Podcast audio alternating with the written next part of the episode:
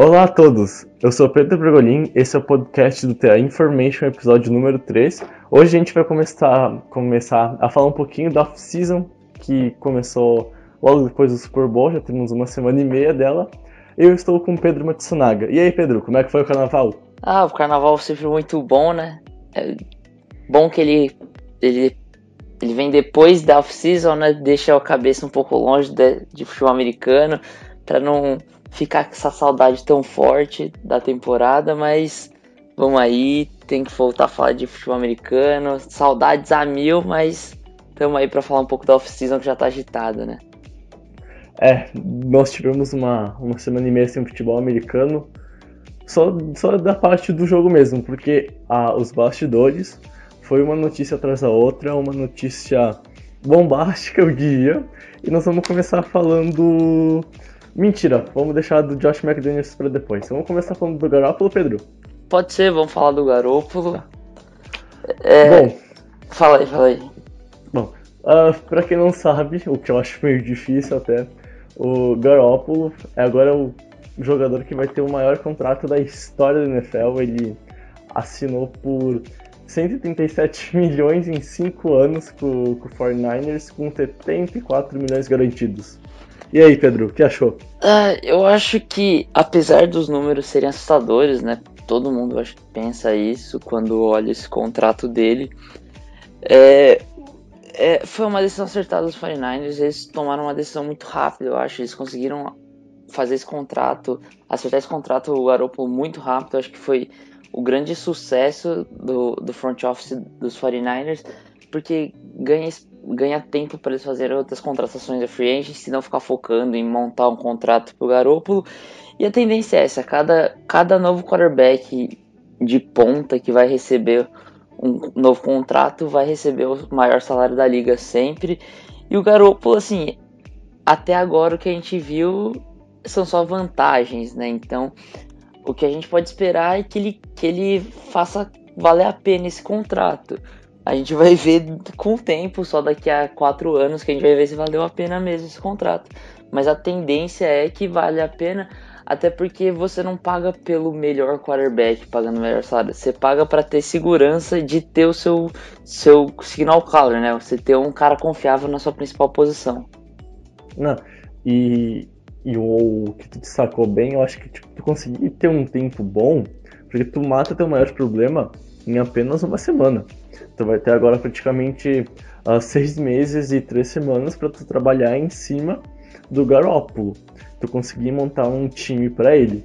Porque ano passado o, o time do 49ers não era nenhuma maravilha, tanto que ele chegou e o time estava pegando fogo e ele conseguiu terminar a temporada invicta. Então, eu acho que se tu conseguir montar um time pro Garópolo, eu não duvido tendo um time médio que ele consiga pelo menos brigar pelo, pelo wildcard esse ano. Só que a questão é a seguinte, Pedro. Tu pagaria esse salário, esse dinheiro para um quarterback que tem somente seis jogos na NFL, tendo ganhado pelo menos os seis, mas tipo, é um tempo amostral muito pequeno, ou eu tô meio errado e tenho que dar um dinheiro para um cara que vai ser o QB da franquia, provavelmente. É, é, então, é um, uma coisa de se pensar é que é você você vai pensar que ah, é o tempo amostral pequeno, você não sabe que ele pode demonstrar, apesar dele ter demonstrado alguma coisa na liga, você não tem a completa certeza se ele vai dar certo. A questão é que antes, antes do novo acordo de salários, você podia pagar qualquer contrato que pudesse no draft. E assim, se pagou milhões de dólares num contrato para Jamarcus Russell, para Sam Bradford, é sempre uma aposta esse contrato. E, e o quarterback merece, eu acho que.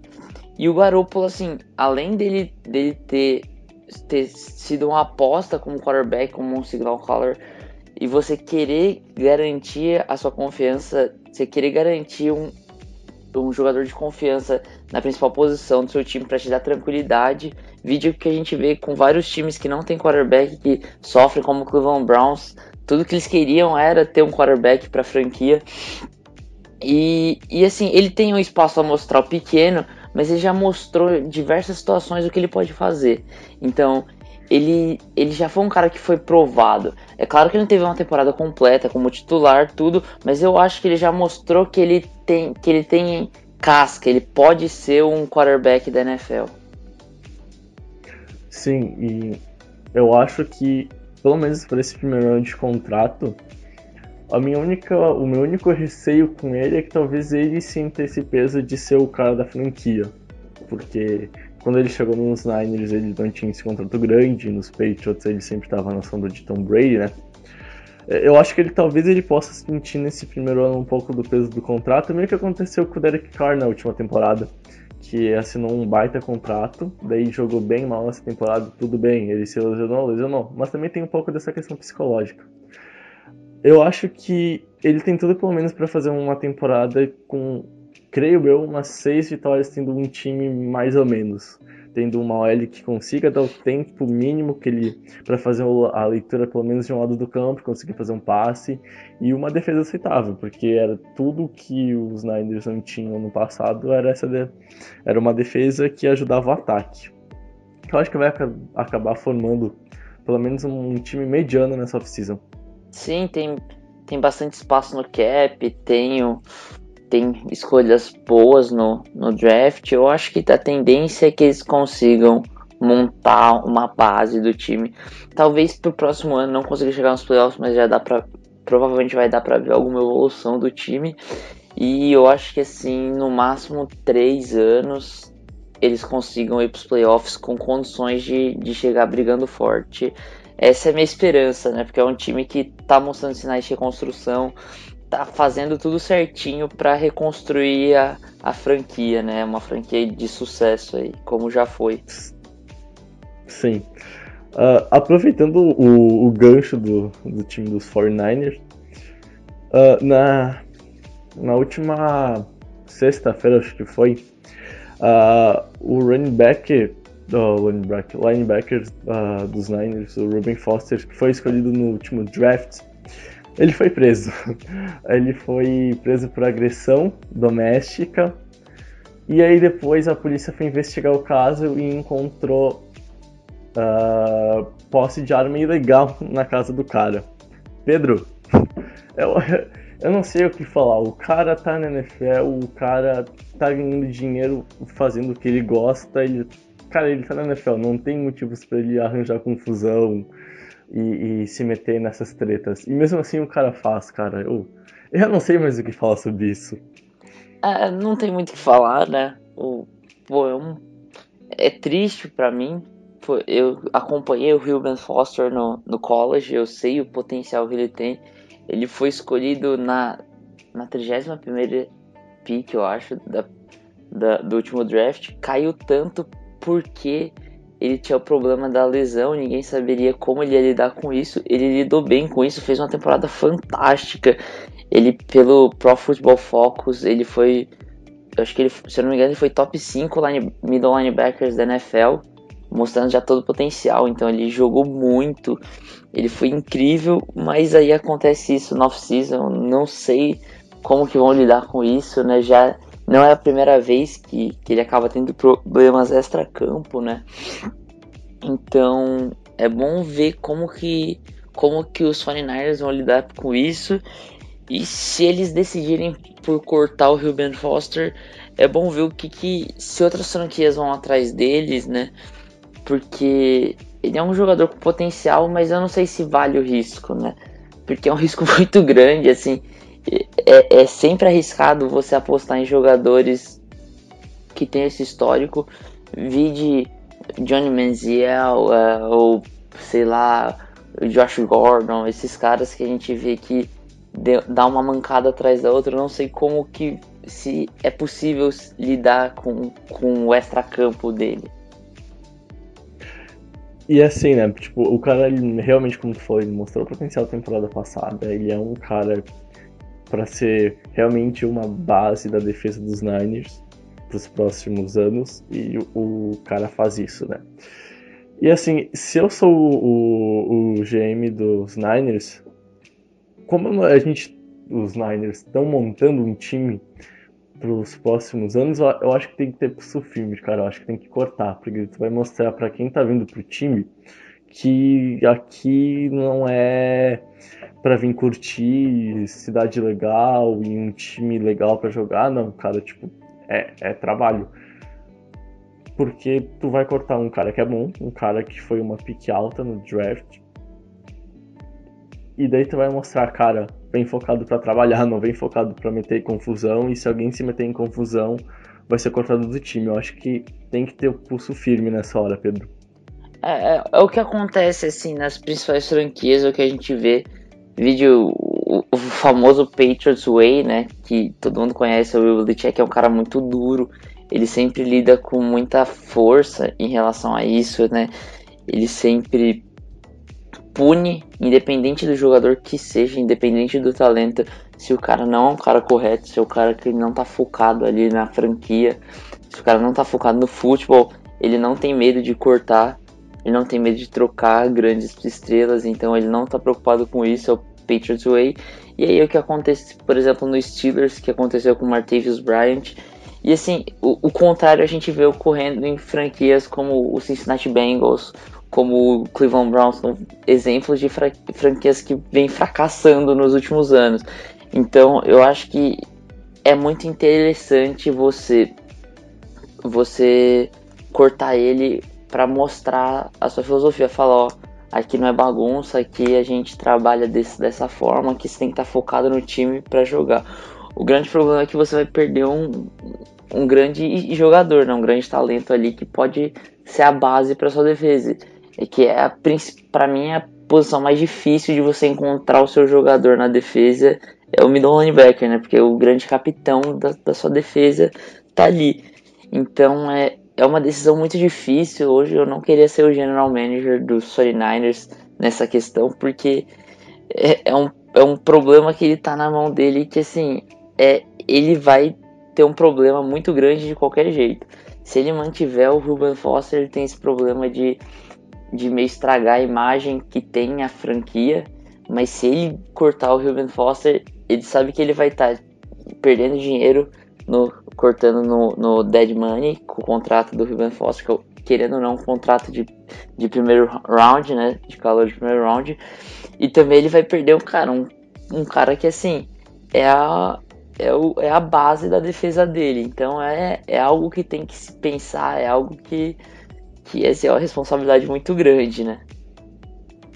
Sim, e, e daí vai, se ele for cortado, vai passar uma imagem ruim daí pro atleta, né? Que a gente vai, vai ter que parar e pensar e ver se vale a pena alguém de alguma outra franquia apostar no cara, né? Porque tu vê que o que ele já não lidou muito bem com, no primeiro time dele, ele, ele acabou tendo um caso de violência doméstica, daí ele tem arma em casa que tá errado, sabe? Tipo, eu não consigo ver um, um, algum outro GM dando alguma oportunidade para ele tão cedo se ele realmente sair dos Niners, cara. Eu acho que pegou muito mal essa história, porque ele já tem passado, ele caiu no draft por causa de, de confusão. E eu acho que, assim, o cara, ele tem que se ligar. Entrou na NFL, meu, pô, se liga, cara. Não vacila, né? olha o tanto de casos que a gente tem uh, de atletas que entram na liga e jogam a oportunidade de fora. Por exemplo, primeira coisa que tu pensa nesse assunto vem à cabeça para mim o, o, o, Michael Vick. Tipo, o cara era realmente um baita quarterback e daí ele foi preso por participar de briga ilegal de cachorro, sabe? Tipo, olha a oportunidade que tu tem, olha a oportunidade que tu está desperdiçando, sabe? É, é, é, um, é, uma situação que assim é, é muito difícil de você pensar, é muito complicado. E, e, nessa questão, eu acho que provavelmente se ele for cortado, alguém vai dar uma oportunidade para ele. Eu não acho que assim, porque é muito talento ali. É, é, um, é um dos caras que assim, eu digo tranquilamente que ele, ele para mim tá no meu top 10 do, dos, dos melhores middle linebackers da NFL, mesmo jogando uma única temporada sendo um calouro ainda.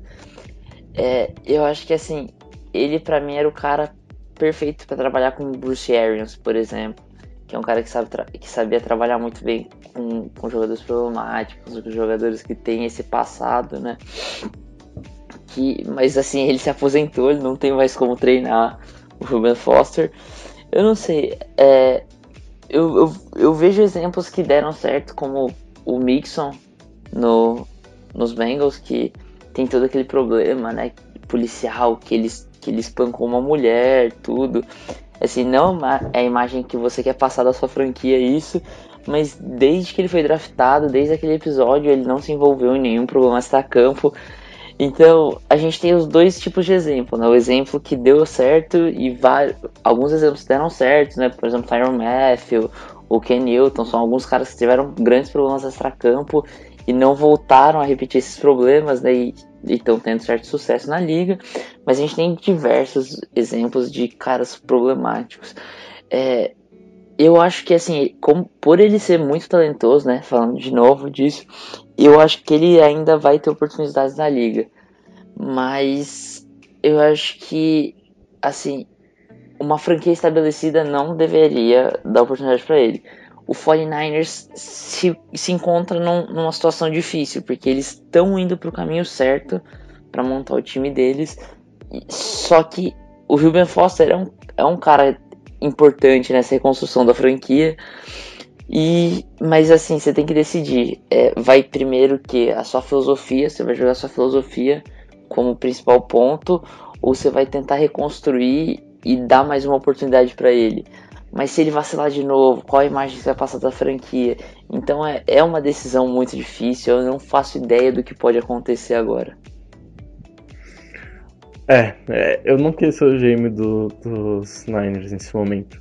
E de novo pegando o gancho para trocar de assunto de novas oportunidades. Ele, sim, ele, Johnny Football, Johnny Manziel, o cara que todo mundo ama, que foi o último QB a dar uma vitória para os Browns num domingo de NFL. Isso foi em 2015. Isso é para tu ver como os Browns estão numa M.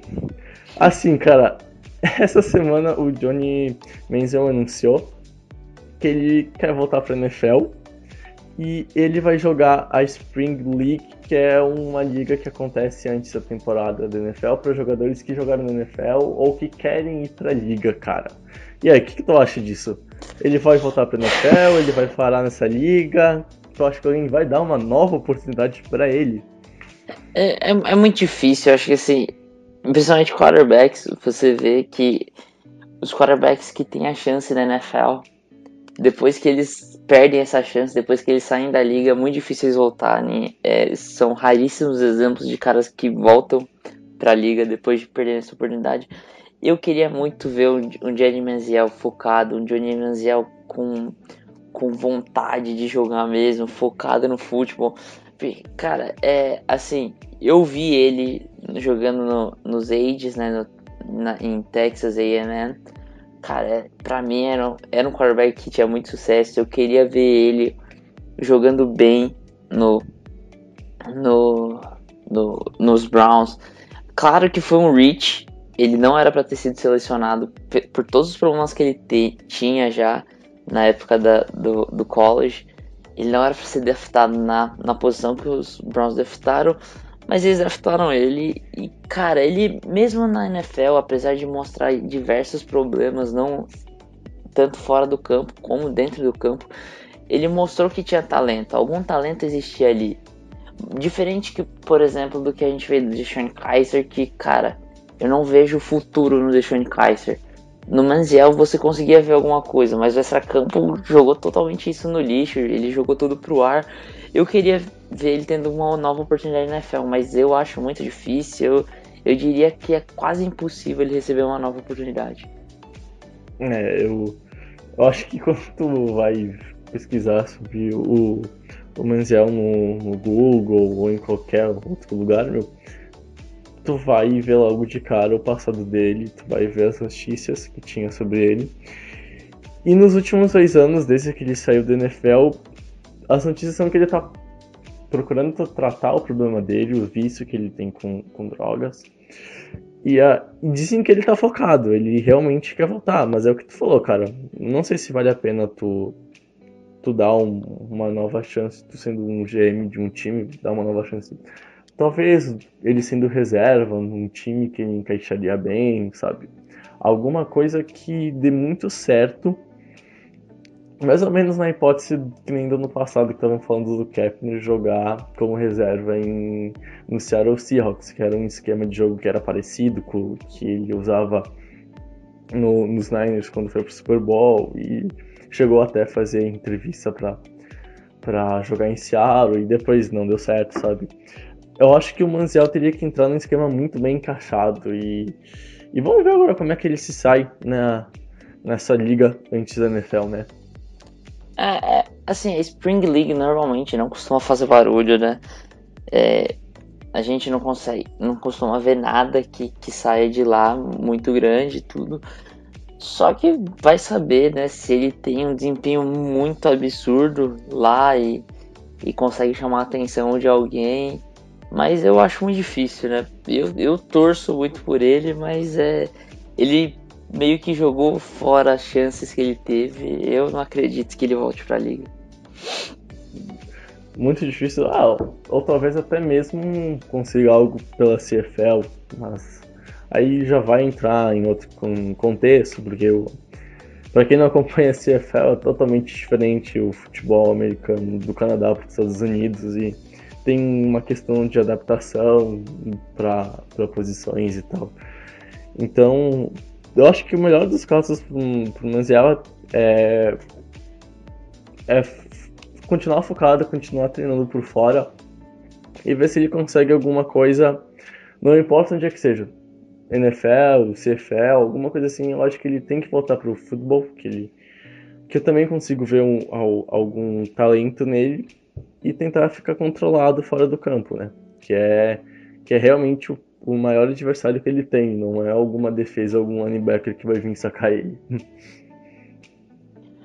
É, e agora vamos finalmente, né, falar do assunto mais polêmico dessa off-season. É, Josh McDaniels indo e não indo no mesmo dia para os Colts. O que falar sobre isso? Cara, não tenho o que falar. Tu fica tipo, mano, isso foi.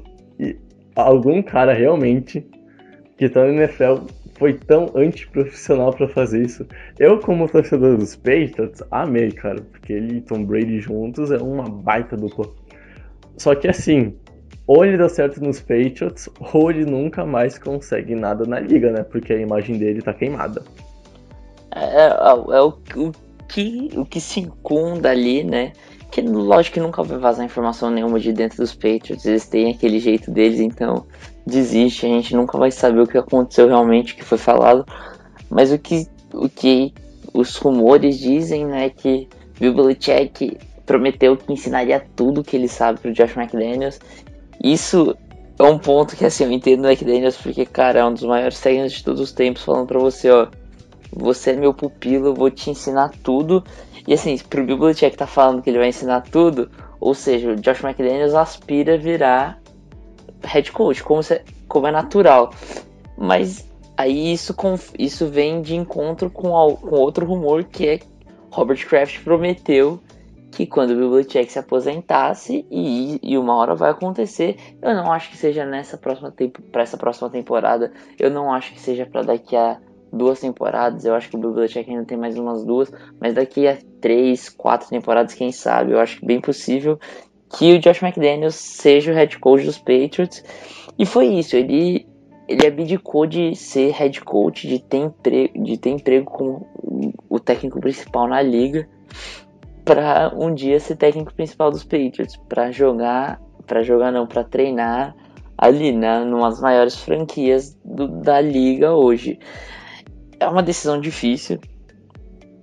Assim, é, se você se colocar na situação dele, eu entendo totalmente a decisão dele. É uma decisão que, cara, você consegue entender, mas foi totalmente antiético, né? Foi totalmente imoral o que ele fez, porque ele, ele, ele aparentemente já tinha indicado alguns outros técnicos de posições e, e de, coordenador defensivo, por exemplo, e os Colts contrataram. Então você mexe não só na sua carreira, na sua vida pessoal, como na vida pessoal e na carreira de outras pessoas. E, e cara, ele deixou os Colts anunciarem ele como, como head coach. para depois desistir, eu acho que assim, é uma situação difícil, porque com certeza existia um acordo verbal entre Josh McDaniels e os Colts. Não foi uma coisa que deu a louca nos Colts e começaram a anunciar. Não, existia um acordo verbal ele simplesmente desistiu disso. Então, ele é o grande vilão dessa história. Não, não tem muito o que falar, né? Sim, e obviamente o Kraft e o Bill Belichick mexeram seus pauzinhos do momento que o Colts anunciou ele até pro momento que ele anunciou que ia ficar em New England.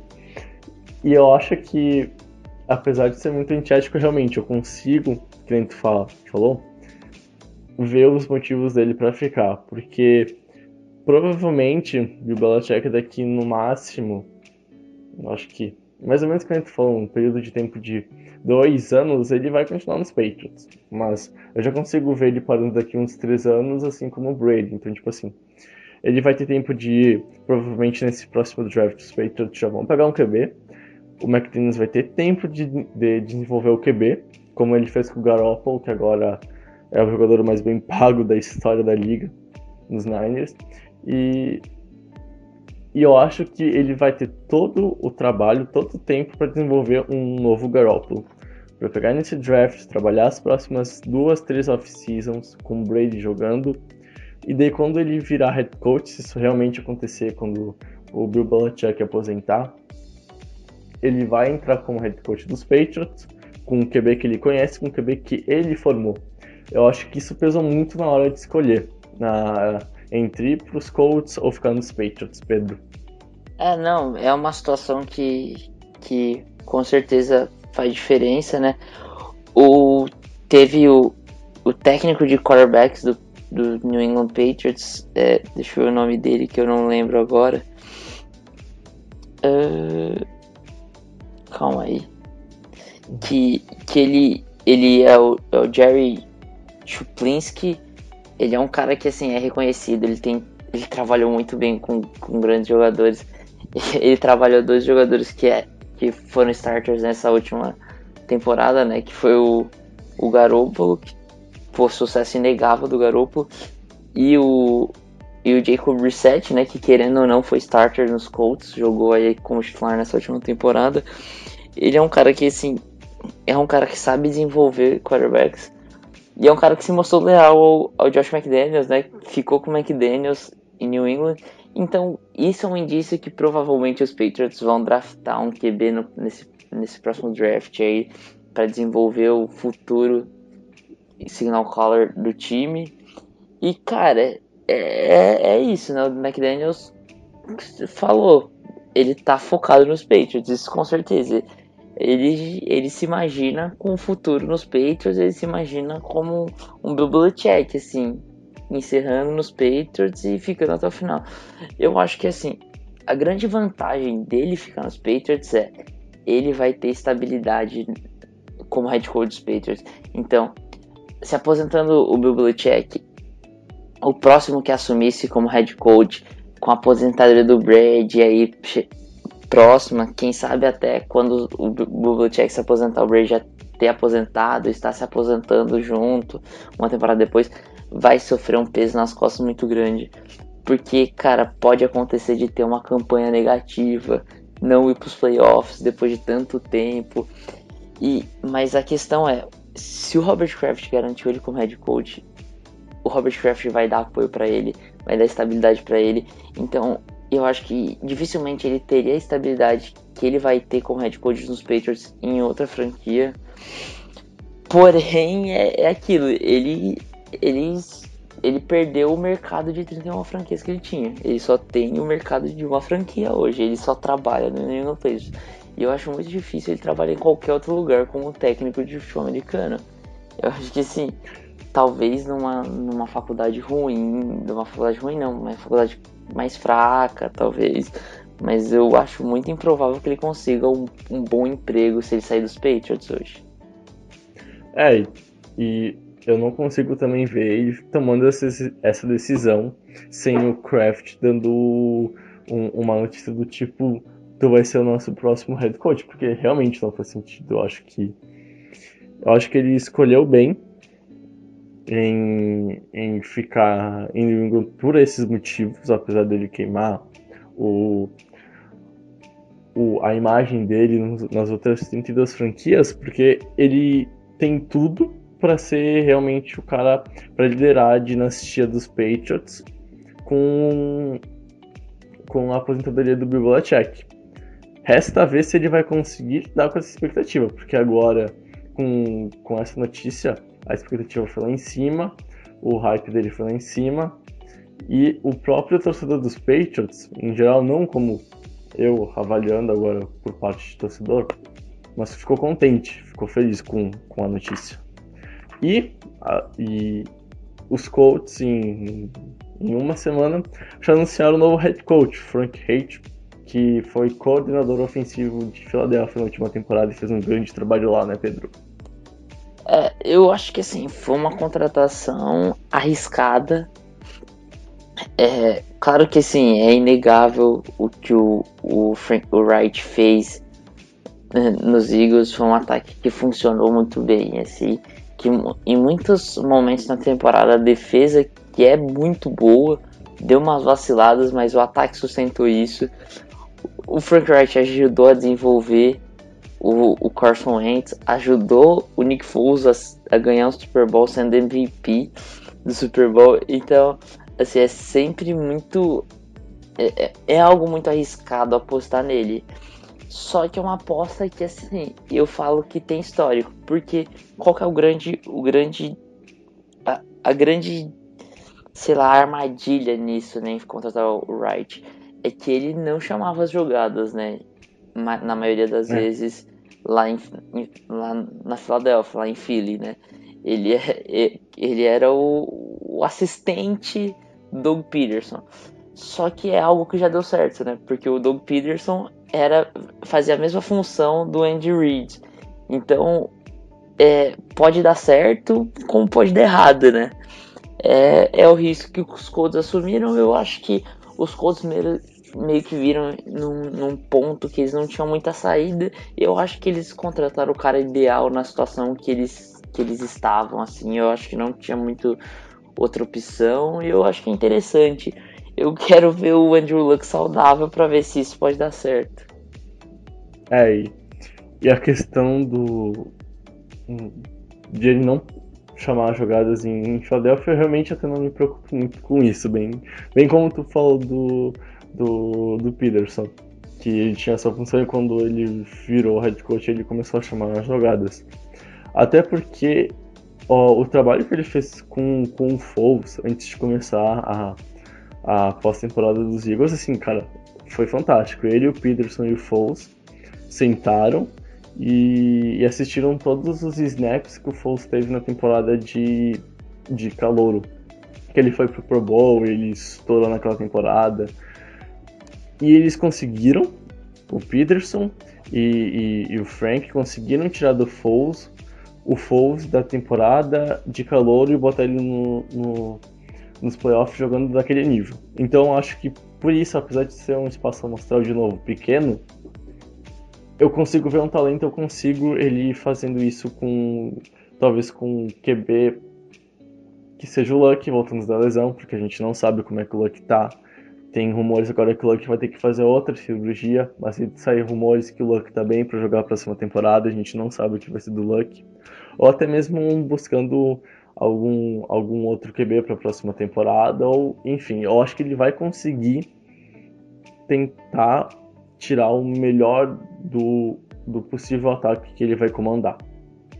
É, eu acho que, que é uma possibilidade forte, né? Como eu falei, é o, o exemplo do Doug Peterson. Mas é uma aposta. E é aquilo, né? Os Colts não tinham pra onde correr, eles foram na, no mais óbvio. Na situação que eles estão, eles não podem apostar muito. E a questão do Andrew Luck, né? O Andrew Luck saudável, ele é um grande quarterback, é um dos grandes quarterbacks da liga. Só que ele precisa estar saudável, né? Ninguém sabe qual é a situação dele ainda. As informações são muito desencontradas. Os Colts não falam nada em relação a isso. Então é, é muito difícil saber o que está acontecendo, o que, que, se passa. Mas é torcer para que dê o, o, melhor possível, né? É. Bom, Pedro, tem mais algum assunto em mente para tratar? Ou podemos acabar por aqui? Acho que vamos acabar hoje por aqui, né? semana que vem voltar falando. Eu espero né, que, que a gente possa falar sobre, sobre um recap da última temporada, que eu quero que a gente planejar para hoje. Espero que a gente não tenha mais uma semana maluca de off-season como foi essa, essa daí que passou. É, se tudo indica, então semana que vem a gente vai fazer um recap da, da última temporada, falando um pouco do que aconteceu, do que a gente esperava e o que realmente aconteceu. Uh, espero que tenham gostado do, do EP de hoje, um, um EP um pouquinho mais longo também, que realmente foi uma bela semana para iniciar essa off-season. Algum destaque a mais, Pedro? Não, acho que é isso. Muito obrigado pela audiência aí, né, ouvinte. E é isso, vou me despedindo. Valeu, galera. Gente, não esquece de se inscrever no canal do YouTube, seguir as redes sociais, olhar sempre o site. A gente vai estar sempre divulgando link da notícia, link do podcast. Fica ligadinho no, no Twitter, arroba InformationNFL, lá onde é que a gente mais divulga nos, as notícias, links. Facebook, da Information NFL. Bom, fizemos tudo o que podíamos por hoje. Espero que tenham gostado. Até semana que vem. Tchau, tchau!